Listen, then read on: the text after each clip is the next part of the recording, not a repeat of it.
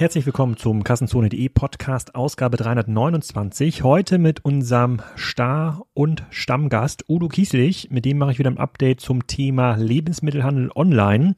Wir haben in den letzten Wochen vor allem in Clubhouse gesprochen und dort verschiedene Konzepte diskutiert. Da geht's ja richtig ab mit Gorillas und Co. Wir reflektieren, wie der Markt gewachsen ist 2020, wie viele 100 Millionen 2021 dazukommen. Was würde Udo machen, wenn er Lidl-Chef wäre, also wenn er dort für den Onlinehandel sorgen müsste und wer sind die wirklichen Gewinner, Verlierer und neutralen Instanzen in diesem ganzen Markt. Also es bleibt super spannend im Lebensmittelhandel. Udo hat sich wie immer wieder bestens vorbereitet, bringt ganz viele Zahlen mit und ist auf jeden Fall sehr inspirierend. Apropos inspirierend, da gibt es zu dem Thema auch noch einen Partner hier in diesem Podcast und zwar ist das ein anderer Podcast, die Innovator Session. Das ist der Podcast zum Magazin Innovator bei The Red Bulletin. Das ist ein Produkt von Red Bull. Und die laden ähm, relativ häufig Gäste ein. Und ähm, das sind vor allem Gründer und Pioniere, die darüber berichten, wie sie zu Gründern und Pionieren geworden sind, wie sie sich ähm, selbst verwirklichen, woher sie auch ihre Inspirationen äh, nehmen, welche Bücher ihr Leben verändert. Und ich habe hier mal reingeschaut bei Spotify unter Innovator Session. Da habt ihr zum Beispiel den Ralf Dümmel, der erklärt, äh, wie man das Gespür für gute Ideen und gute Produkte ähm, entwickelt oder Beauty-Pionierin Jennifer Baum, die erklärt, wie man den Fokus findet. Ähm, Action-Film-Designer Raphael Dickreuter erklärt, wie man sich mal wieder neu erfindet. Also auf jeden Fall ein Podcast zum Thema Weiterentwicklung, persönliche Entwicklung, ganz viel Inspiration. Schaut da mal rein. Ich verlinke natürlich den Podcast auch in den Show Notes, falls ihr nach der Session mit Udo noch ein bisschen Inspiration braucht. Zum Beispiel, was könnte denn ein neues Food Startup sein, was man gründet? Jetzt ist mal viel Spaß mit Udo. Hallo Udo, willkommen zu unserem ersten großen E-Food-Update 2021. Das letzte Mal haben wir nach dem ersten Lockdown 2020 geredet. Im Juli, August war das ungefähr im letzten Jahr. Seitdem ist eine ganze Menge passiert und äh, wir haben schon drei oder vier Updates gemacht bei Clubhouse. Erstmal herzlich willkommen zurück hier äh, im Podcast. Äh, wie ist denn jetzt deine Clubhouse-Erfahrung gewesen in, letzten, in den letzten Wochen? Wertvoller Kanal, um neues Wissen zu sammeln oder ähm, klaut nur Zeit? Ja, also erstmal äh, vielen Dank für die Einladung und alles Gute noch nachträglich für 2021. Ich habe hier mein Survivor-T-Shirt angezogen, äh, weil wir sind ja noch mitten in der Pandemie. Äh, meine Clubhouse-Erfahrung sind erstmal zweierlei positiv. Also zum einen natürlich Technologie und Rollout. Das war, glaube ich, legendär. Das, das hatte so ein bisschen das Gefühl von Maueröffnung und äh, Währungsunion. Also ja. äh, das, äh, das werden nicht mehr alle dran äh, ja. denken können, aber für mich war es jedenfalls so. Und äh, das besagte Wochenende und die ein, zwei Tage danach, die waren schon äh, äh, crazy. So, das zum einen. Und zum anderen, äh, also ich hatte da schon ein paar interessante Austausche mit verschiedensten Leuten aktiv, aber auch passiv, wo man einfach nur im Bett liegt, äh, das Handy anhat und lauscht äh, wieder ein Uhr nachts, äh, weiß ich nicht, äh, Pitt Göckner oder Florian Heinemann oder sonst wer, also verschiedenste Leute zu verschiedensten Themen äh, sich da einen Austausch liefern, fand ich inspirierend es, es normalisiert sich jetzt, glaube ich, und man wird mal sehen, was die neue Mediennutzung sein wird. Ich vermute, dass es sich so ein bisschen auf die Abendstunden verlagert. Ja, ja, ich bin auch gerade hier im Austausch mit äh, Lennart Paul, ob wir nicht noch eine kleine B2B-Session machen. Vielleicht wollen wir es am Wochenende mal abends äh, testen. Vielleicht müssen wir die, äh, die Hour of Power, die wir mittwochs jetzt etabliert haben zum Thema Food, vielleicht müssen wir die so ein bisschen äh, schieben. Aber ich finde es auch ganz werthaltig, auch mal Leute auf die Bühne zu holen, mal andere Meinungen zu hören. Das fehlt uns ja hier im Podcast. Also die Leute müssen jetzt ertragen, was wir so runterplappern ja. für die ganze Zeit. Aber wir haben natürlich jetzt nicht das direkte äh, Feedback. Ich glaube, da kann das schon noch ein ganz werthaltiger äh, Kanal sein. Ähm, da haben wir über neueste Entwicklung gesprochen. Wir haben auch so ein bisschen über die Marktentwicklung äh, gesprochen, als wir im Juli, August zusammensaßen letztes Jahr. Da hatten wir gesagt, hier äh, mega Entwicklung für den Lebensmittelhandel durch, äh, durch Corona. Jetzt sind wir ein halbes Jahr später äh, weiterhin im harten Lockdown, der sicherlich ja noch weitergezogen wird, noch ein paar Wochen und Monate. Äh, was heißt denn das jetzt äh, für den Lebensmittelhandel? Und vielleicht fangen wir da erstmal mit den Zahlen an. Also gibt es schon, schon finale Zahlen für die Umsatzsteigerung im Onlinehandel mit Lebensmitteln 2020? Ja, also das Jahr ist ja vorbei. So wahnsinnig viele harte Quellen, so aller Statistisches Bundesamt und so weiter oder Nielsen gibt es ja bei eFood äh, bislang noch nicht. Aber wenn man auf die BVH-Zahlen schaut, die das ja schon seit ein paar Jahren machen als Panel-Daten, dann war eFood und jetzt Trommelwirbel mal wieder das schnellst wachsende Vertical, wie so oft in den letzten fünf Jahren, aber diesmal nicht mit 20 Prozent, sondern mit 63 Prozent. Und da kommt erstmal lange, lange nichts. Und dann kommen irgendwann die Apotheken und der restliche Handel. Also 63 Prozent Wachstum über alle Anbieter für 2020. Äh, das steht, glaube ich, ähm, ja, für sich. Und ähm, wenn ich gleich mal eine Prognose hinterher schieben darf, also das sind hier vielleicht in absoluten Zahlen nochmal zur Orientierung so ungefähr zweieinhalb Milliarden. Ähm, und für 2021, wir sind ja, das erste Quartal ist ja immer noch voll Lockdown geprägt, würde ich jetzt mal die Prognose wagen, dass wir da in Summe aus verschiedenen Gründen wieder mit 50 Prozent wachsen, sodass wir dann also irgendwo bei dreieinhalb Milliarden plus minus äh, für 2021 rauskommen. Äh, selbst wenn in der zweiten Jahreshälfte der Lockdown zu Ende geht und sich das Leben so wieder ein bisschen normalisiert, äh, das Wachstum bleibt brutal hoch. Was heißt denn das für die Konzepte, die jetzt massiv profitiert haben, wie zum Beispiel HelloFresh? Mir hatte jemand aus der Clubhouse-Session auch so einen HelloFresh-Gutschein geschickt und dann äh, probiere ich das auch schon aus. Ich warte noch auf die zweite Lieferung. Die letzte Lieferung ähm, kam letzte Woche oder die erste Lieferung kam letzte Woche. Da gab es dann Möhren statt Zucchini. Da hat äh, irgendein Großhändler äh, nicht geliefert und äh, dann musste gerade das Zucchini-Gericht mit Möhren ergänzt werden. Aber ich hatte noch eine Zucchini im Kühlschrank. Äh, die Lieferung, die gestern kommen sollte, konnte wegen Lieferproblemen äh, auch noch nicht geliefert werden. Da warten wir jetzt heute. Da haben wir gestern natürlich altes trockenes Brot gegessen. Da hat mich HelloFresh also zum ersten Mal enttäuscht. Und wir haben im Clubhouse ja auch besprochen, wie ähm, nachhaltig sind denn diese ähm, Ent Ent Ent Entwicklung. Ich will jetzt hier keine Put-Optionsstrategie äh, konstruieren mit dir für HelloFresh-Aktien, aber ähm, wenn jetzt alles so stark nach oben geschwemmt wird durch die große Nachfrage, dann operieren natürlich viele Dienstleister am Limit, mhm. so dass halt nicht genug Zucchinis verfügbar sind, ja.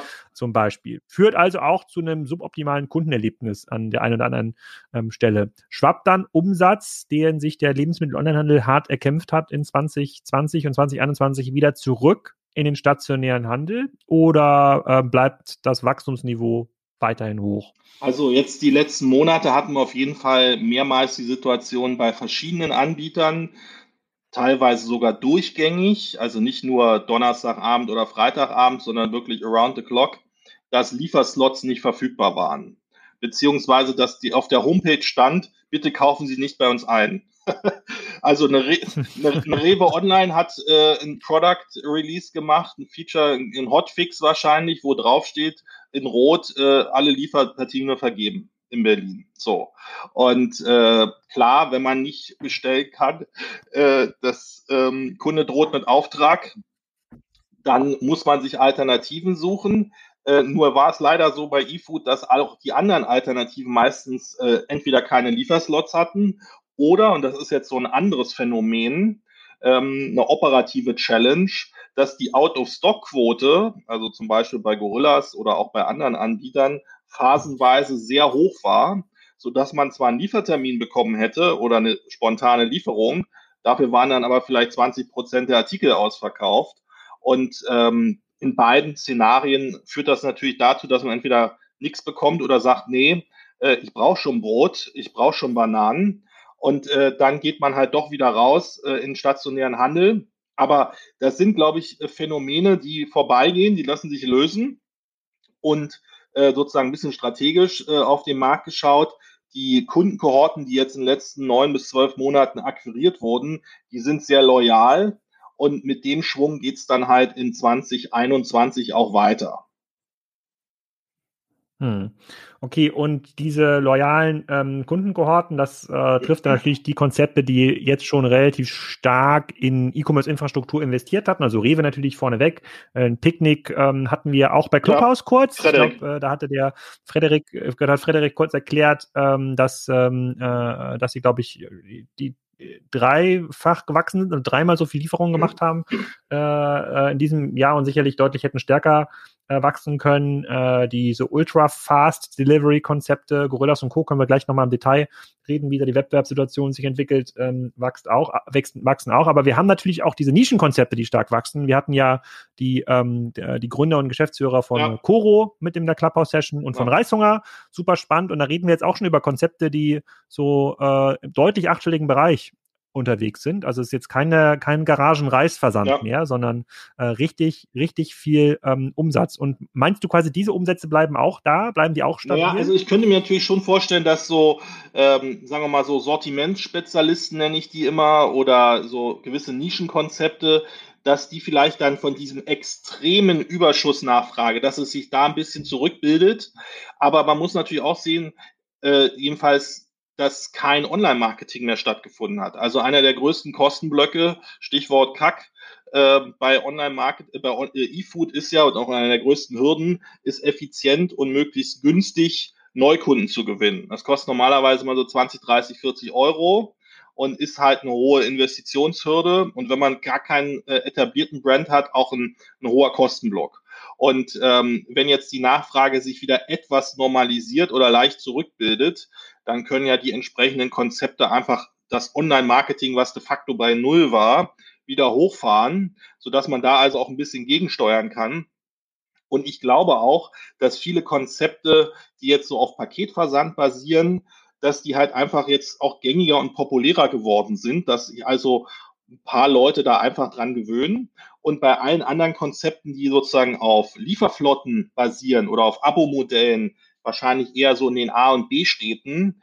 Ähm, die haben natürlich ihre Strukturen ausgebaut und jeder, selbst meine Mutter weiß jetzt, dass man Lebensmittel online bestellen kann, einigermaßen zuverlässig. Das wird auch nicht weggehen, weil diese ganzen Lieferflotten, die da in den Städten rumfahren, plus die ganzen Fahrradflotten, die sind ja nichts anderes. Ich hatte das ja mal in dem ähm, Picknick-Podcast vor irgendwie zwei Jahren ähm, äh, vorgestellt, die Idee. Das sind nichts anderes als fahrende Litfaßsäulen. Also de facto, äh, wie früher, äh, wenn zum Beispiel nach, der, der Zirkus kommt nach Kiel, ja, dann äh, fährt der Zirkus mit seinem Bollerwagen sozusagen bei euch immer die Prachtstraße hoch und runter mit einem schönen Schild und einer Trommel und sagt, der Zirkus ist in Kiel. Und dann sagt das kleine Kind zur Mutti, schau mal, äh, hier der Zirkus ist, dann gehen alle in den Zirkus. Und heute ist es so, dass Rewe, Gorillas, Picknick und wie sie alle heißen, die fahren ja de facto als fahrende Litfaßsäulen ständig im Block und sagen, ihr könnt bei uns äh, einfach Lebensmittel kaufen und das immer mehr und immer sichtbarer und das wirkt natürlich. Okay, also du bist frohen Mutes, dass der Umsatz, der erzielt worden ist, äh, 2020 und das Umsatzwachstum, dass das stabil ja. weiterentwickelt werden kann. Vielleicht nochmal ganz kurz die Zahl runtergebrochen. Was ist das absolute Wachstum dann 2021? Also wie viel 100 Millionen legt denn der also, Markt äh, zu? Also, wenn 50 Prozent Wachstum? Von zweieinhalb auf dreieinhalb Milliarden, also ungefähr eine Milliarde müsste es sein. Also eine Milliarde, ich versuche das hier mal äh, mitzurechnen durch 365 Tage. Das heißt, jeden Tag wächst der Markt in Deutschland um äh, drei Millionen. Also jeden Tag, das ist ja ungefähr der Umsatz von einem ja. mittelgroßen Supermarkt äh, im Jahr. Also jeden Tag wandert ein Supermarkt in den Onlinehandel dauerhaft, ab. Dauerhaft. Sollten sich vielleicht die Manager von Edeka, ja. dauerhaft, genau, sollten sich die Manager von Edeka und Rewe äh, überlegen, gibt es denn auch Verlierer aus deiner Sicht äh, ja, in dieser da Entwicklung? Man, äh, da muss man jetzt keine messerscharfe Analyse machen, sondern einfach nur gucken, wer hat überhaupt eine Plattform oder einen Shop. Ja? Und äh, die, die was haben, egal wie gut oder schlecht der ist oder egal wie gut oder schlecht das Geschäftskonzept ist, die profitieren. Und die, die keinen Chip im Spiel haben, wie ich es immer sage, die, ja, die bleiben einfach stehen. Die haben kein Angebot für ihre Kunden und die haben natürlich auch keine Lernkurve und äh, keine Perspektive. Und hier nochmal zur Erinnerung, wer ist das? Äh, das sind also, äh, das ist also eine Globus, äh, das ist die Nummer 5 im Markt, das ist eine Lidl Nord, das ist eine Lidl Süd, das ist, äh Quatsch, eine Aldi Nord, eine Aldi Süd, eine Lidl, eine Kaufland. So, Edeka hat zwar keinen eigenen klassischen Shop, aber die haben natürlich die Beteiligung an Picknick Deutschland und Bringmeister in Berlin und in München. Oh, aber, aber Globus, Globus hat jetzt mit Spriker innerhalb von zwei Wochen Click und Collect nachgezogen. Also das, ja, ja, da, die sind jetzt, die sind fein raus. Die haben den richtigen Partner gewählt. Die sind auf der Gewinnerseite. Ich korrigiere aber sozusagen ganz einfach gesagt, wer nichts hat, der kann natürlich nicht profitieren, beziehungsweise bleibt stehen. Und alle, die jetzt irgendein Konzept haben, ähm, oder sich irgendwas dazu kaufen oder jetzt eingestiegen sind, die können jetzt erstmal mitschwimmen. So, es ist ein ganz einfacher Cut. Aber hätte dann so ein Lidl, die haben ja, die sind ja unter den Top-Online-Shops ja seit zehn Jahren immer vertreten mit ihrem, äh, ja, das ist die Aktionsware, die da auf Lidl.de ähm, äh, verkauft wird. Und die haben ja auch so eine Logik, dass man, glaube ich, diese Ware dann in die Läden ordern kann, hätte, ordern kann. Wäre das nicht eine gute Basis gewesen, um zu sagen, komm, darauf basieren wir jetzt auch einen äh, Food Delivery, Food, Click und Collect System, um die Kunden schon mal dahin zu erziehen, äh, vorab die Ware auszuwählen, dann trainieren wir vielleicht äh, unsere Angestellten darauf, diese Warenkörbe schon mal zu befüllen oder macht das oder passt das einfach nicht zum Geschäftsmodell? Also was, was hält denn ein Lidl davon ab, das zu tun? Naja, das ist, ähm, ich, ich habe jetzt bin natürlich jetzt auch nicht der Spiritus Rector vom, äh, vom Lidl-Vorstand, aber eine kleine Ergänzung, die haben natürlich einmal schon mal zugeschlagen, indem sie hier ähm, real.de erworben haben, also quasi Marktplatz, Marktplatzplattformen ähm, aus der. Aber non, aber non-Food. Non no, genau, aber Non-Food, aber immerhin digital. Gutes Team da mit dem Gerald Schönbucher und ähm, das heißt, die etablieren jetzt erstmal Real.de als äh, Marktplatz äh, Nummer zwei hinter, hinter Amazon. Das ist ja auch schon mal ein ganz guter Schritt mit den Hunderten von Entwicklern. Äh, man kann einzelne Produkte auf dem Marktplatz, die Food-Charakter haben, kaufen. Also sagen wir mal Gewürze oder Wein. Ist aber kein geschlossenes Sortiment. Ich denke mal, dass die da schon mal anfangen, eine Lernkurve zu bauen und die haben natürlich auch zig Konzepte schon analysiert. Ich würde jetzt also mal nicht ausschließen, dass die innerhalb von Deutschland oder von Westeuropa äh, in den nächsten 12 bis äh, 18 Monaten durchaus mal ein Food-Konzept starten oder sich halt irgendwo dran beteiligen. Immerhin haben sie sozusagen den Schritt in die digitale Welt gemacht, wenn auch kein Direktanstieg. Und dann hast du mir ja auch noch die Info gesteckt, dass äh, der, äh, der Händler, der bisher ja sehr stark gegen den Onlinehandel gewettert hat, nämlich Rossmann, ja. die haben sich jetzt ja an äh, GetNow beteiligt, ein äh, Business, an dem maßgeblich auch der Jan Masalek äh, mit mit dran war ganz am Anfang. Also da steigt der Dirk Rossmann, wenn er sich direkt beteiligt hat, in sehr, sehr große Fußstapfen. Wie schätzt du so einen Move ein? Bringt das irgendwas oder ist das das ja, wird? Also schwer zu sagen. Ich habe, wie gesagt, Handelsblatt hat darüber berichtet, dass wohl entweder der Personaldienstleister von Rossmann, das ist irgendeine Servicegesellschaft, oder halt irgendjemand anders bei denen äh, aus der Insolvenzmasse das gekauft hat. Fakt ist, die sind jetzt wieder live seit drei Monaten, haben eine Shop-Plattform, die, wo ich sagen, ist eher so lala. Der Brand ist jetzt bestenfalls neutral, weil der natürlich beschädigt ist durch diese Wirecard-Geschichte und eben auch durch die durch das Abschalten, die waren ja einfach drei, vier Monate nicht äh, live und dass es Paketversand ist. Man könnte jetzt spekulieren, was sie da eigentlich gekauft haben, den Brand, die Kundenstammdaten oder vielleicht die Leute. Ähm, aber irgendeine Art von Dynamik Richtung Digitalisierung muss es ja sein. Äh, und damit ist es vielleicht auch eine, eine Kurskorrektur weil DM hat sich natürlich gegenüber Rossmann deutlich cleverer verhalten. Sei das jetzt, ähm, indem sie halt viel früher da Lager aufgebaut haben in Tschechien. Der Shop ist eigentlich deutlich besser. Der hat auch noch Luft nach oben, aber der ist schon deutlich besser als der von Rossmann. Und die versuchen jetzt halt auch nicht mehr krampfhaft äh, zu negieren, dass E-Food beziehungsweise E-Commerce äh, eine, eine smarte Vertriebsoption ist da war ja Ross, hatte ja Rossmann einen gewissen Abstand oder eine gewisse andere Sichtweise. Das scheint sich jetzt zu ändern. Nur die haben natürlich einen riesengroßen Rückstand. Das muss man einfach sehen. Hm. Okay. Dann schauen wir uns mal so ein bisschen an, was in dem Markt grundsätzlich noch äh, äh, passieren kann. Ähm, die, du hast gerade davon gesprochen, dass wir jetzt in einer einmaligen Situation sind, dass die Kundengewinnungskosten sehr, sehr gering sind, weil man eigentlich derjenige, der so ein bisschen Angebot hat und noch irgendwie ein Fahrrad, mit dem er ausliefern kann und noch ein paar Bananen auf Lager, der könnte jetzt eine gute Kundenbasis aufbauen. Schreit das eigentlich nach, äh, äh nach mehr Konzepten wie Gorillas und Co.? Also wenn man sich da äh, mal wirklich in die Gründer Schuhe setzt und ob das jetzt ein DM ist oder ein Lidl oder ein Aldi und da jetzt schnell sowas hochzieht, kann das zu einem nachhaltigen Erfolg äh, führen? Also die, zumindest die letzten sechs bis neun Monate und jetzt nach vorne geschaut, vielleicht noch die nächsten sechs Monate, bieten ja eigentlich ideale Rahmenbedingungen, um irgendein E-Food-Konzept äh, zu launchen beziehungsweise zu skalieren. Also die Nachfrage ist sozusagen through the roof. Ähm, viele Regionen und Städte haben entweder wenige Anbieter oder gar keine Anbieter. Also ich sage jetzt mal ein Beispiel. Äh, natürlich Berlin, Köln, München, auch Hamburg haben eine ganze Menge Anbieter. Aber so Städte, sagen wir mal, wie Hannover, Nürnberg, Stuttgart, da ist die Anzahl der etablierten Anbieter, die überhaupt was anbieten, sehr gering. So. Und äh, dann hast du halt noch die Option, möglichst günstig äh, Kunden zu akquirieren, was normalerweise immer ein sehr teurer äh, Sport ist beim bei eFood. Und was ich so aus dem Markt wahrnehme, sei das jetzt, weil Leute mich kontaktieren, die gerade ein Startup gründen, sei das jetzt, weil es irgendwelche Investoren sind, die überlegen, in äh, Ultra-Fast Delivery-Konzepte wie ähm, ja, die üblichen Verdächtigen zu investieren. Äh, da ist jetzt halt auch ein hohes Interesse von den Finanzinvestoren da und von den Gründern, teilweise zu Recht, teilweise vielleicht auch ein bisschen gehypt. Aber da ist jetzt schon eine ganze Menge äh, Bewegung in dem Markt. Hm.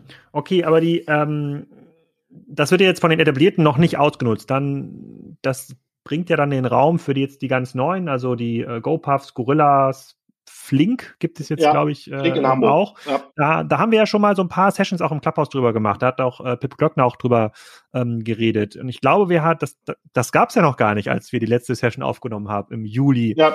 August 2020. Lass mal kurz darüber reden. Also da kommt jetzt ein Konzept um die Ecke, was es mir ermöglicht, innerhalb von zehn Minuten Nachbestellung meine Lieferung an die Haustür zu bekommen, so mit Standardware, also ja. Bananenbier, Klopapier, Chips, was man immer so braucht für zu Hause. Jetzt, da, da kann man jetzt kein Delikatessenmenü von, äh, von machen, aber 95 Prozent aller Dinge kann ich dort kaufen. Ich weiß gar nicht, ob sie eine Liefergebühr äh, ja, aktuell 1, haben. 1,80. Ja.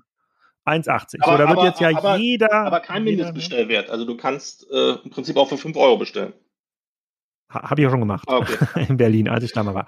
Ähm, so, da wird jetzt ja jeder normale Kaufmann, äh, der in der Schwarzgruppe sitzt, sagen, was für ein Quatsch. Das ist ja quasi nur Venture Capital, was da in den Markt gepresst wird. Das kann ja nicht nachhaltig funktionieren. Ähm, kannst du das Konzept mal ein bisschen entschlüsseln? Ist das wirklich so? Wird da nur Venture Capital verballert oder ist das ein Konzept, was nachhaltig unsere Art des Lebensmitteleinkaufs verändert? Mhm. Äh, also ich bohre das gern mal auf, äh, aber vielleicht noch mal ein kleiner Einschub. Ähm, Stichwort Kundenzugang.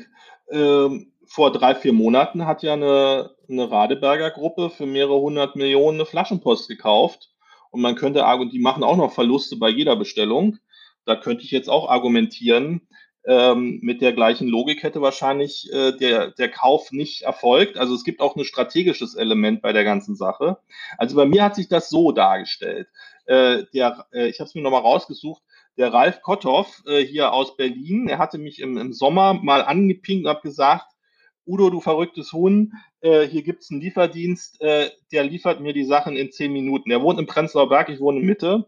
Habe ich gesagt, ja, viel Spaß. So, äh, irgendwann war dann das Ding auch in Mitte. Ich war skeptisch, sage ich ganz offen, ähm, aber natürlich interessiert, ja. Und dann habe ich es ausprobiert und bin jetzt Stammkunde. Und mit jeder Bestellung steigt eigentlich meine, meine äh, Happiness, ja, meine Utility Curve und wie funktioniert das? Die haben also ungefähr 1000 Artikel, haben einen kleinen äh, Gewerberaum angemietet. Man könnte jetzt sagen, ein Mikrodepot, wenn man es sehr technisch machen will, aber im Prinzip sind das 100, 150 Meter leere Fläche, 2,50 Meter hoch, da stehen ein paar Fachbodenanlagen, also ein paar Regale. So, und da sind die Sachen drin, da liegt das Obst, Gemüse, Trockenware und so weiter. Also noch ein paar Tiefkühltruhen und das war's. So, und dann haben die ein Liefergebiet von drei Kilometern, also drei Kilometer Umkreis und Service Level sind 10 Minuten. Und was ich an mir selber beobachtet habe, ist, natürlich könnte man jetzt für 5 Euro bestellen. Man neigt aber dazu, eher so Richtung 20 Euro plus X zu bestellen. Und der Bon steigt. Das ist so die erste Beobachtung. Die zweite Beobachtung, das ist natürlich extrem convenient. Und jede Bestellung ist eigentlich so ein kleiner Wow-Effekt, weil du musst dir keine Handschellen anlegen. Also wenn es draußen schneit und stürmt oder wenn du einfach zu faul bist, Du musst gar nicht zu deinem Supermarkt fahren oder laufen, sondern du liegst im Prinzip im Bett, bestellst da deine zwölf Artikel und bevor du sozusagen angezogen an der Tür bist, hat es schon geklingelt. Das ist natürlich, ähm, das ist natürlich vom Service-Level, von der Convenience wow. Und ähm, zu dem Durchschnittsbon würde ich sagen, also die haben schon äh, ein ganz gute Premium-Produkte auch hier und da dabei. Die haben auch teilweise gute Bio-Artikel. Die haben natürlich noch Defizite beim Thema Sortimentskompetenz, Stockmanagement. Auch die App könnte noch besser werden, aber das sind alles Kinderkrankheiten, die sich lösen lassen. Und deshalb würde ich mich sozusagen zu der Aussage hinreißen, die Unit Economics sind deutlich besser, als man denkt. Und vor allem äh, ist natürlich die Taktung sehr hoch, also bestimmt bei einem loyalen Kunden einmal die Woche. Das heißt, das sind 52 Bestellungen im Jahr. Das ist natürlich eine gigantische Annuität und äh, auch eine hohe Loyalität. Und was man auch noch äh, vielleicht sagen sollte, ist, dass die Expansion relativ einfach ist. Also die brauchen jetzt nicht für 50 Millionen ein neues automatisiertes Lager, die brauchen nicht äh, kom total komplexe Lieferflotten im, äh, am Stadtrand oder sowas, sondern die können in Hamburg, in Berlin lustig äh, expandieren. In Berlin haben sie jetzt, glaube ich, vier oder fünf Standorte, in Hamburg wahrscheinlich zwei, drei. So, Köln, München, äh, die sind schon in Amsterdam, äh, für Wien und London werden Leute gesucht. Das heißt, sie können relativ einfach äh, skalieren und expandieren, also so auch äh, technisch leicht skalieren und CapEx-mäßig ist das auch nicht so teuer. Und die Ware bekommen sie im Prinzip, jetzt vereinfacht gesprochen, vom Großhändler. Da wird das früh einsortiert, deswegen ist immer abends out of stock, weil die Ware halt früh kommt. Ja, so. Und dann geht's los. Und der, einer der Gründer, der Kagan, hat ja wohl gesagt, ähm, er ist, äh, kommt aus der Türkei, aber scheint mir ein ganz netter Typ zu sein. Ich habe mir nochmal den OMR-Podcast reingehört. Äh, die haben wohl, ähm, die haben wohl Ziele, da Richtung 100 Millionen zu gehen. Ob das jetzt harte Zahlen sind oder ein bisschen heiße Luft, sei mal dahingestellt.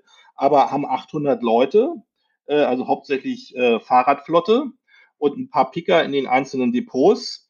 Und die haben ja auch eine Bewertung von, haben 444 Millionen US-Dollar bekommen und 160 Millionen Bewertungen. Und wenn ich jetzt mal davon ausgehe, das ist ja das Schöne bei der Sache, dass du die Kohorten ja sehr sauber äh, äh, messen kannst. Du hast ja eine irre Taktfrequenz. Also einmal die Woche bestellt. Du hast ja quasi die, die besten Kohorten, äh, die du überhaupt vorstellen kannst. Und die Unit Economics kannst du auch per Hand ausrechnen. Das heißt, sowohl die Gründer als auch die Investoren können relativ leicht äh, abschätzen, wie, ähm, wie viel kostet die Expansion, wie viel verdienen wir überhaupt an einer Bestellung und wo geht der Bon hin, wo gehen die Margen hin, wo gehen die Pickkosten hin, wo gehen die letzte Meile hin. So, und da sehe ich halt noch operativ ein paar Synergien, ein paar äh, Potenziale, die man leicht heben kann.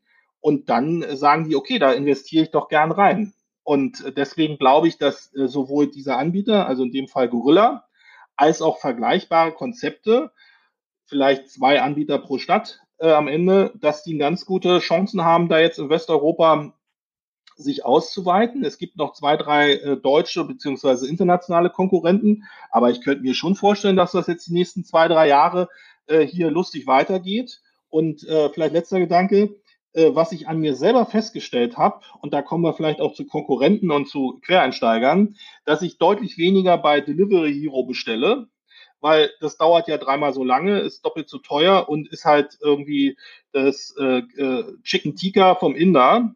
Das kann ich mir natürlich in zehn Minuten äh, geliefert alles selber kochen, sodass also ein Teil der Kunden von Delivery Hero oder Lieferando oder wie sie alle heißen, wahrscheinlich äh, zu den Anbietern abwandern und ein entsprechender Konkurrent von denen, die Firma Volt aus Finnland, die auch einen sehr guten Job machen, meines Erachtens. Ähm, die machen so Essensauslieferungen aller Lieferando. Die haben ja jetzt auch schon gesagt, die haben jetzt auch ein paar hundert Millionen wieder eingesammelt, dass die anfangen werden, eben auch E-Food auszuliefern mit ihren Fahrrädern. Das heißt, ähm, weil eFood halt so eine brutal hohe Frequenz hat und so ein, ein cooles äh, Auslastungsinstrument ist für Lieferflotten, äh, kommen da, glaube ich, noch mehrere Player rein. Und äh, da wird also noch eine ganze Menge Dynamik reinkommen. Das Einzige, was man natürlich wissen muss, das ist jetzt nicht geeignet für so einen klassischen Family-Einkauf. Also wenn du sagst, du hast jetzt vier Leute und einen Hund, ja, und du willst jetzt halt fürs Wochenende alles einkaufen, da findest du einfach nicht genug Artikel bei, bei Gorillas oder bei ähnlichen Anbietern. Das heißt, du wirst zwischendurch auch nochmal beim Supermarkt einkaufen oder halt beim Supermarkt bestellen. Aber sozusagen für die äh, zwischendurch ist das eine, eine gute Option. Okay, bevor wir zu den Wettbewerbern kommen und wie stabil das Modell sich eigentlich in einer Wettbewerbssituation verhält, vielleicht nochmal ganz kurz zu den Unit, Unit Economics. Ähm, wenn ich jetzt der äh, sozusagen der grantige Supermarktbetreiber bin und mir das dann angucke von außen, würde ich ja sagen, hm, die haben also wenig Sortiment, die gleiche Ware, die ich auch im Supermarkt habe und machen aber äh, äh, Pick und Pack und Delivery mehr oder weniger auf eigene Kosten selber. Während ich in meinem Supermarkt einfach äh, sozusagen alles einmal einräume, viel mehr Platz habe und da macht der ja. Kunde Pick und Pack und kommt dann. Da habe ich die ganzen Logistikkosten gar nicht. Viel besser, ist ja viel besser planbar. Das kann ja gar nicht funktionieren langfristig. Was sagst du dem hm. Supermarktbetreiber dann? Ja, also dem Supermarktbetreiber, dem würde ich ähm, sagen, dass er in seiner Rechnung ein paar Sachen übersehen hat. Äh, also erstmal haben die natürlich extrem wenig Platzbedarf, also Stichwort Miete. Ja. Äh, die haben ja eine brutal hohe Drehung auf ihrer Fläche. Also wenn man jetzt sagt, die haben vielleicht pro Mikrodepot 150 Quadratmeter, also die Drehung von der Ware, äh, die ist so hoch, da hast du ja äh, relativ viel out of stock, das hatte ich schon gesagt. Also die Drehung ist extrem hoch der, der Mietbedarf ist extrem gering. Was auch wichtig ist, die haben fast keine Abschriften, also Fachchinesisch für Obst, Gemüse, Fleisch, äh, Joghurt, Käse. Das hat ja immer eine kurze MHD, also kurze Mindesthaltbarkeit. Also Fleisch vielleicht zwei Tage und Joghurt vier Tage. So. Und äh, das ist beim Supermarkt natürlich schon so, dass bestimmte Teilsortimente äh, mit hohen Abschriften verbunden sind. Die haben hohe Margen, aber auch hohe Abschriften. Das heißt, solche Ultrafast-Konzepte haben fast gar keine äh, Abschriften. Und ähm, die letzte Meile, ähm, da ist es so, du zahlst ja 1,80 Euro äh, für die Lieferung. Das ist wahrscheinlich äh, so die Hälfte bis zwei Drittel von den äh, Vollkosten von dem Fahrer. Die Flotten sind ganz gut ausgelastet. Äh, also die letzte Meile ist genauso effizient wie bei einem Lieferando. Und das Picken, sofern man das im kleinen Lager macht, geht super schnell. Das heißt, ähm, ja, du kommst dann auch mit deinen klassischen Supermarktmargen hin. Und jetzt vielleicht letzter qualitativer Hinweis. Ich bin mir relativ sicher, dass die Margen doch besser sind, als man denkt. Teilweise sogar höher als die Durchschnittsmargen im Supermarkt, weil man sich natürlich auch ein bisschen was gönnt. Also man kauft vielleicht mal ein Premium-Eis, man kauft vielleicht mal einen, einen guten Riesling, man kauft vielleicht mal ein Stück Biofleisch oder ein Stück Biokäse. Und das sind natürlich so Convenience-Artikel, die hohe Bons haben, aber auch überproportionale Margen, über 30 Prozent, so dass ich dann also zu der Einschätzung komme, dass die Margen beziehungsweise die Unit Economics deutlich besser sind als im Supermarkt, ähm, beziehungsweise die durchschnittliche Supermarktbon ist ja vielleicht 15 bis 20 Euro und da sind die locker drüber. Hm. Okay, dann ist es aber so, ein Supermarkt äh, hat ja in der Regel keine hohen Kundenakquisitionskosten, weil der sich irgendwo hinsetzt in der Region, wo es vielleicht noch ein, zwei andere Supermärkte gibt. Irgendwann hat das jeder Mensch mal gesehen und hat quasi seinen Lieblingssupermarkt, Rewe oder Edeka oder Lidl geht dann dahin. Wenn ja. jetzt äh, neben dem Gorillas noch eine weitere App morgen auf deinem Display erscheint, nennen wir sie mal Zebras, ja, das gleiche anbietet, ja, äh, ja. wie hoch ist denn deine Kundenbindung dann? Was bringt dich dann zum Wechsel? Wie sticky bist du denn als Kunde? Und es gibt ja, glaube ich, jetzt schon ein, zwei Wettbewerbe, wenn ich es richtig gesehen habe, ne? Ja, also in, in Berlin äh, gibt es, äh, wie gesagt, Volt kommt angeblich. In Berlin gibt es so einen äh, kleineren Klon, Bring heißt der. Ähm, in Hamburg gibt es auf jeden Fall einen vollwertigen Konkurrenten mit Flink. Und ich denke mal, da werden noch ein, zwei andere anrücken. Also da würde ich die Gegenfrage stellen, warum sollte ich denn wechseln?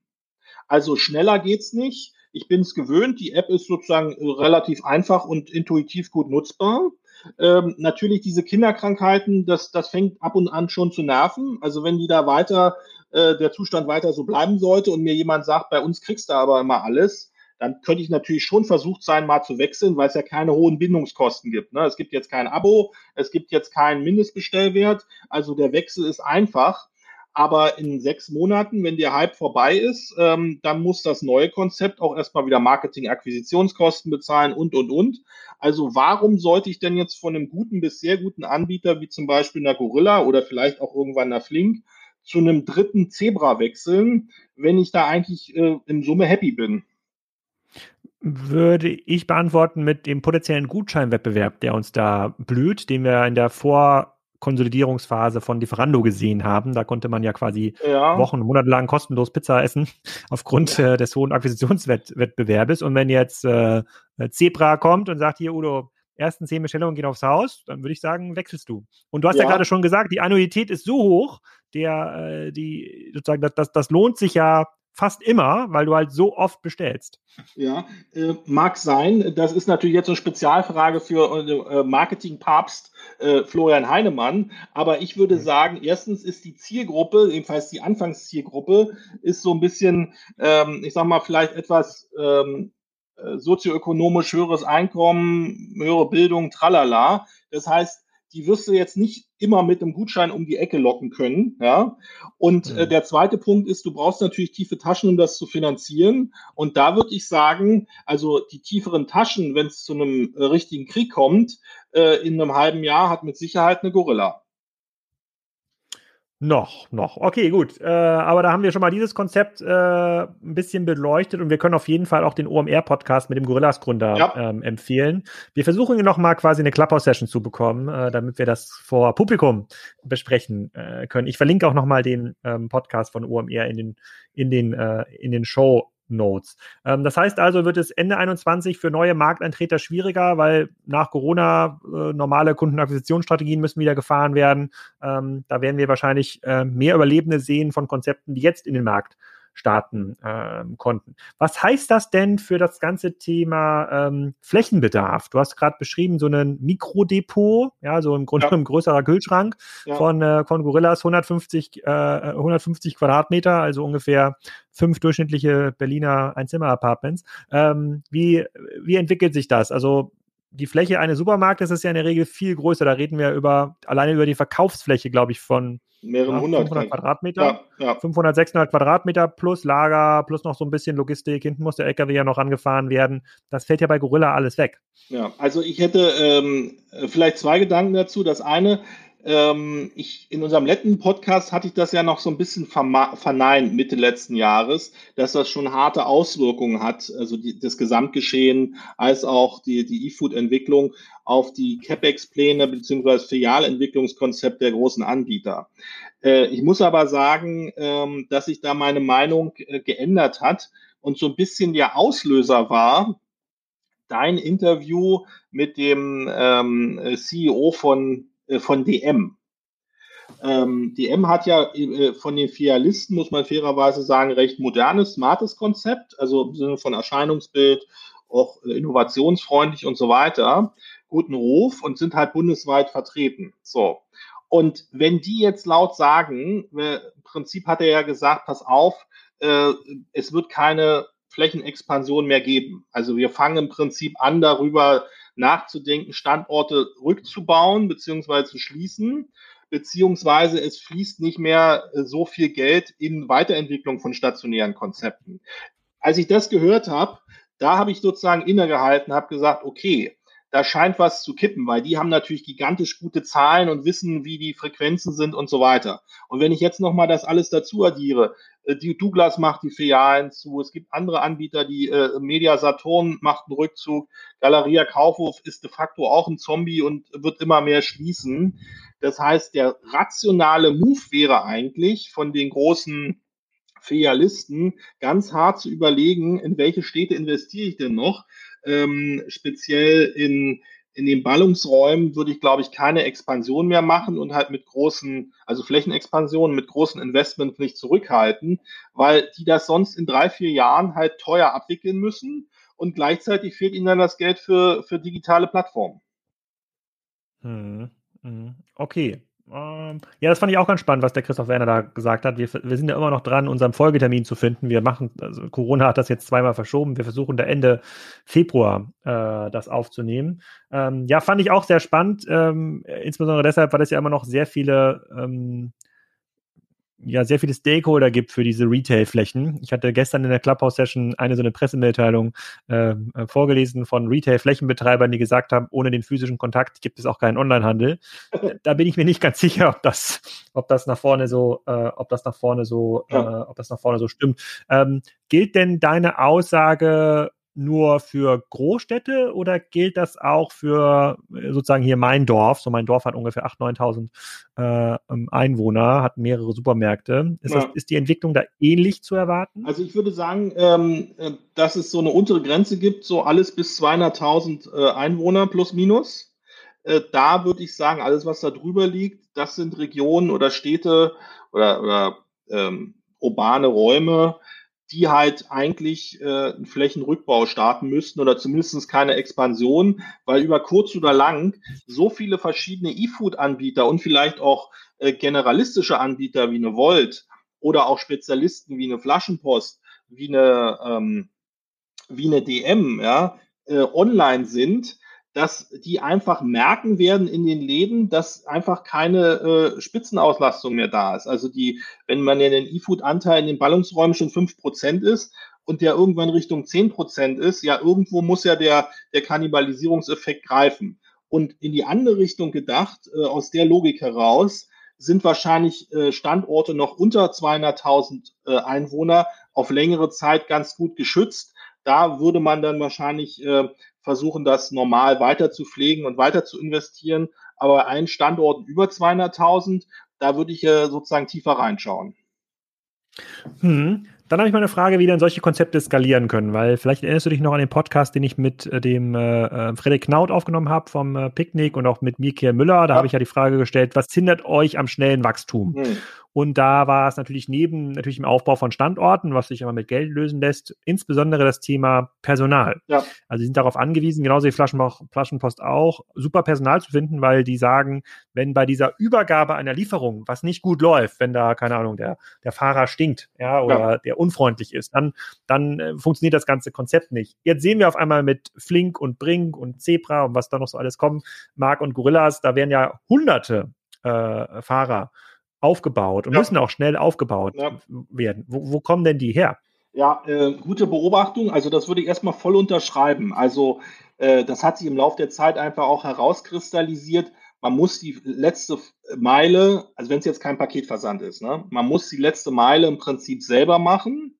Das heißt, man muss die, die, äh, die Fahrer oder die, äh, die Überbringer schulen. Die sollten auch gebrandet sein, sollten auch freundlich sein. So, wo kommen jetzt die Leute her? Also ich gebe dir mal einen Originaldialog hier von meiner Gegensprechanlage. Das läuft immer so, es klingelt und äh, ich antworte gar nicht mehr auf Deutsch. Ich antworte schon immer auf Englisch und sage, äh, the first floor please, erster Stock bitte.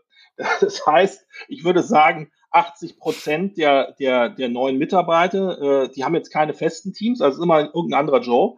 Ähm, das sind halt ähm, ja äh, nicht Deutsche, also vielleicht Spanier oder Franzosen oder aus der Türkei, also irgendwo aus, außerhalb von Deutschland, äh, internationales Publikum. Ähm, ob das jetzt ähm, der Krise geschuldet ist oder anderen makroökonomischen Umständen, das sei mal dahingestellt. Aber äh, das ist natürlich auch ein guter Einstiegspunkt. Also sprich, äh, alle Leute können Fahrrad fahren, alle Leute können, wenn sie wollen, freundlich sein. Äh, das äh, Training ist ein, relativ einfach. Das heißt, äh, da wird auch viel internationales Publikum äh, rekrutiert. Das machen natürlich auch alle anderen, also sowohl alle Paketdienstleister, alle Reves und Amazons dieser Welt. Also es fischen sozusagen alle im gleichen Pool. Der ist sehr begrenzt, vor allem in Ballungsräumen. Und dadurch steigen wahrscheinlich auch die, äh, die Löhne, was ich per se gut finde. Äh, das heißt, die Leute müssen sich auch Mühe geben, und ich glaube, die geben sich auch immer mehr Mühe, äh, vernünftige Arbeitsbedingungen zu bieten, vielleicht feste Arbeitsverträge, vielleicht auch ein bisschen mehr als Mindestlohn, vielleicht auch irgendwelche Incentive-Programme und ähnliches, damit die also, äh, ich sag mal, als fairer Arbeitgeber wahrgenommen werden und das Ganze sozusagen äh, sozial ordentlich abläuft.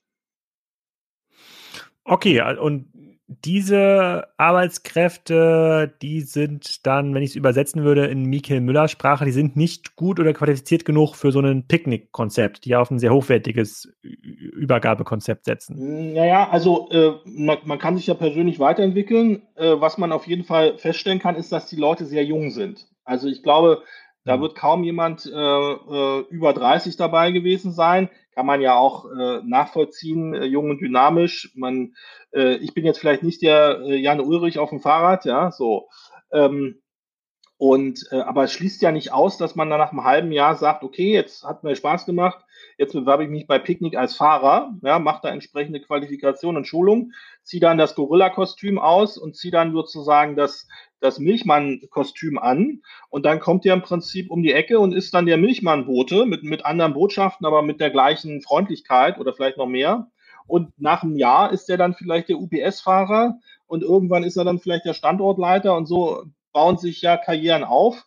Also da wäre ich, ähm, das ist eine Herausforderung, aber das lässt sich halt mit ein bisschen Kreativität und unternehmerischem Spirit durchaus lösen.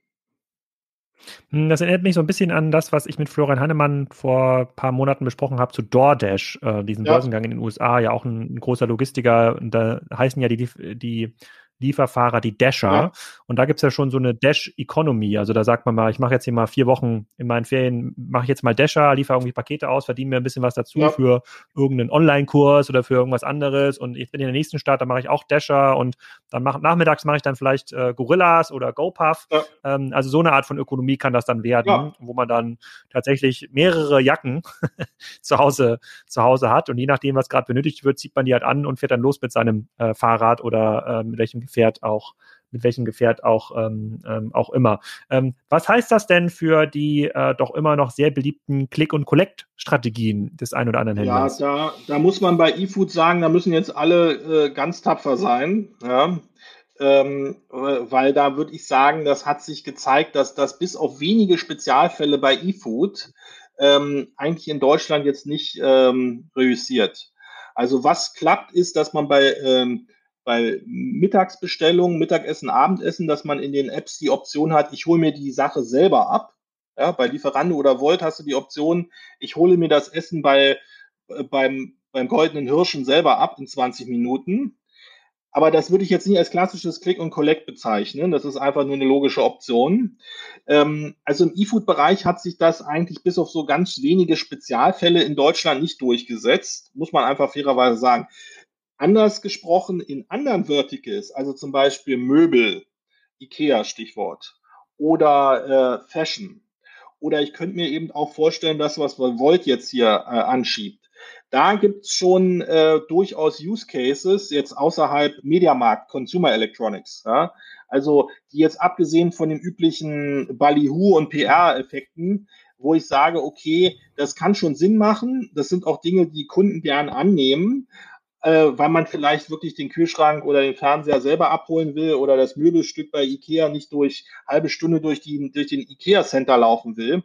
Aber bei eFood würde ich sagen, in Deutschland äh, ist das ein totes Pferd. Okay, dann schließt sich da eine spieltheoretische Frage an. Ähm, angenommen, du wirst morgen der Chef der Schwarzgruppe, äh, mal Lidl. Ja. ja ähm, was würdest du denn machen, um dieser Herausforderung Herr zu werden? Ja. Keine Denkverbote, so heißt es ja immer in Corporate. Keine, keine, keine Denkverbote. Keine Denkverbote, ja. aber die. Aber kommen Sie mir jetzt nicht mit. Picknick. Aber die Vorschläge ja. müssen abgestimmt sein. Ja, das, genau, äh, die müssen abgestimmt sein. Äh, also es, äh, es gibt, ich glaube, es gibt zwei. Also erstmal ist der Erkenntnisschritt schon mal äh, wichtig. Also dass man sagt, okay, wir müssen da was machen und wir können uns nicht mehr erlauben, gar nichts zu machen. Das hat übrigens Aldi auch gezwungen, in, äh, in England äh, kurzfristig Click und Collect einzuführen, weil sie halt keine Plattform haben und alle anderen Konkurrenten lustig E-Food verkauft haben. So. Also ich denke, man muss sich zwischen zwei Wegen entscheiden. Das eine ist ähm, Überschrift Deutschland, ja. Also entweder man fängt jetzt dieses Jahr an, irgendein organisches Konzept zu entwickeln, das dann als Pilot irgendwo zu testen und dann eben äh, auszurollen. Oder B, man sagt, okay, wir haben nicht die Leute, wir wissen auch nicht genau welches Konzept, wir sind da vielleicht nicht so ganz eng am Markt dran. Wir investieren, also M&A, sei das jetzt Minderheitsbeteiligung, sei das jetzt irgendwelche VC-Fonds, sei das jetzt eine Übernahme, also sprich akquisitorisch, äh, weil das kostet uns zwar jetzt vielleicht ein paar hundert Millionen, aber in drei Jahren kostet uns ein paar Milliarden und so viele Anbieter gibt's nicht. Also ich glaube, das sind so die zwei Wege, wo man sich halt sehr ähm, schnell drüber im Klaren sein muss, weil mal abgesehen jetzt von der Valuation, wenn der Markt jedes Jahr um 50 Prozent steigt, dann ist ja klar, dass auch der, der Enterprise Value der jeweiligen Targets mindestens jedes Jahr um 50 Prozent steigt und äh, irgendwann wird's dann halt äh, teuer. Hm, okay, also eine Mischung aus M&A und selber bauen. Äh, ähm, und würdest du das machen? Oder. Ja. ja. Oder würdest du das? Würdest, oder oder beides, je nachdem. Ja. Würdest du das ja. machen in, äh, in Berlin? Äh, weil es gibt ja einen, äh, einen sehr, äh, der, der Stern, der, der, der Todesstern, der ist ja quasi in Richtung Hildesheim Neckarsulm aufgestellt, der hat eine extrem hohe Anziehungskraft und ähm, die Schwarzgruppe hat ja lange daran gearbeitet, das da alles ein bisschen schöner zu machen und den Campus äh, ähm, anzumalen. Ähm, meinst du, das geht? Kann man da noch was erreichen oder müssen sich jetzt quasi auch solche Konzerne da lösen von ihrer Headquarter-Denke? Also ich bin ja Local Hero, also habe einen gewissen Bias. Also ob das jetzt Köln, Berlin, Stuttgart oder Hamburg ist, das ist, glaube ich, nicht kriegsentscheidend. Ich glaube, wovon man sich lösen sollte, und das ist bei großen Corporates immer extrem schwierig, das hat jetzt nichts mit äh, Schwarz allein zu tun, die haben immer so einen ähm, Allversorgungsanspruch. Also sprich, die Lösung, die da kommen soll, die muss immer gleich in ganz Deutschland funktionieren. Ja? Und äh, die muss auch immer alle glücklich machen und muss im Prinzip auch oft genau das abbilden, was man schon stationär macht. Mhm. Und ich glaube, diese Prämissen, ähm, diese Prämissen müsste man mit einem Corporate erstmal fair und offen besprechen und äh, teilweise auch anpassen, weil was mit Garantie nicht funktioniert, ist ein Konzept für ganz Deutschland. Was mit Garantie auch nicht funktioniert, ist ein Konzept, was man äh, sofort in ganz Deutschland auch ausrollt. Und ich würde auch mal ein Fragezeichen machen, warum muss man zum Beispiel genau eins zu eins das Sortiment kopieren von einem Lidl oder Aldi, wenn man hier in Deutschland anfängt? Warum kann man da nicht die Erfahrungen aus der Praxis nehmen und da vielleicht auch mal neue Wege beschreiten? Also das sind wahrscheinlich so eine Botschaften, die man fairerweise sagen müssten. Ob die dann dazu führen, dass, das, äh, dass man dann trotzdem weitermacht, weiß ich nicht. Vermutlich würde man irgendein Konzept favorisieren, was auf bestimmte Ballungsräume sich beschränkt. Also das mhm. würde dann heißen, Legal goes online, but only in the following towns. XYZ. Mhm. Spannend. Mal schauen, ob wir vielleicht doch nochmal das Lidl-Management hier in dem Podcast bekommen. Ich habe es jetzt schon ein paar Mal versucht. Ich bleibe dran. Ich melde mich da wieder. Äh, sollte der Pressesprecher zuhören, ich, die, die, die Mail ist raus. Ähm, also, ich werde den Podcast wahrscheinlich betiteln, wenn ich ihn hochlade am Wochenende mit sozusagen jeden, Tür, jeden Tag stirbt, stirbt ein Supermarkt. Ich hatte mal einen, äh, einen Blogbeitrag zum Thema Amazon-Wachstum und ähm, der hieß, jeden Tag stirbt eine kleine Innenstadt. Hier ist es oh. ja quasi, ist ja auch so äh, bei dem ja. Wachstum, was Amazon äh, hinlegt, stirbt jeden Tag eine kleine Innenstadt. Hier stirbt jeden Tag ein Supermarkt und die Profiteure sind äh, maßgeblich nicht die alten Granten des Lebensmittelhandels. Vielen Dank, Udo, für das erste Update. Äh, ich denke, wir machen weiter nächste Woche äh, in Hour of Power, vielleicht auch mal Mittwochabend, um mal zu schauen, ja. äh, wie, äh, äh, wie, das, ähm, wie sich das entwickelt. Äh, und ich glaube, das wird nicht das letzte Update für 2021 ähm, gewesen sein. Ich hoffe, wenn wir unser Sommer-Update machen, dann im Juli, im August ähm, reden wir wieder in einer Corona-freien oder weitestgehend Corona-freien Zeit. Äh, und dann versuchen wir nochmal den Gorillas-Gründer hier in die Runde zu bekommen und quetschen den dann mal aus, wie das wirklich funktioniert mit den begehbaren Kühlschränken in der Innenstadt. Ja, aber der ist, der, der ist ganz sympathisch. Also das Konzept ist sympathisch und er auch. Also äh, ich denke mal, das wird Spaß machen. Super. Vielen Dank, Udo. Alles klar, bleibt gesund. Ciao. Das war's. Ich hoffe, es hat euch gefallen. In der nächsten Ausgabe erfahrt ihr mehr über das Geschäft vom Lederzentrum.de. Das ist der weltweit führende Anbieter von Pflegemitteln rund um das Thema Leder. Die beliefern VW bis hin zu Rolls-Royce. Also ziemlich cooles Unternehmen. Ähm, cooler Mittelständler mitten aus Deutschland. Und äh, ja, erfahrt ihr dann nächste Woche, was die zu erzählen haben. Aber da sind ein paar spannende Learnings dabei. Und nicht vergessen, schaut bei dem Podcast rein, den ich euch am Anfang empfohlen habe, die Innovator Sessions, der Podcast zum Magazin Innovator bei The Red Bulletin.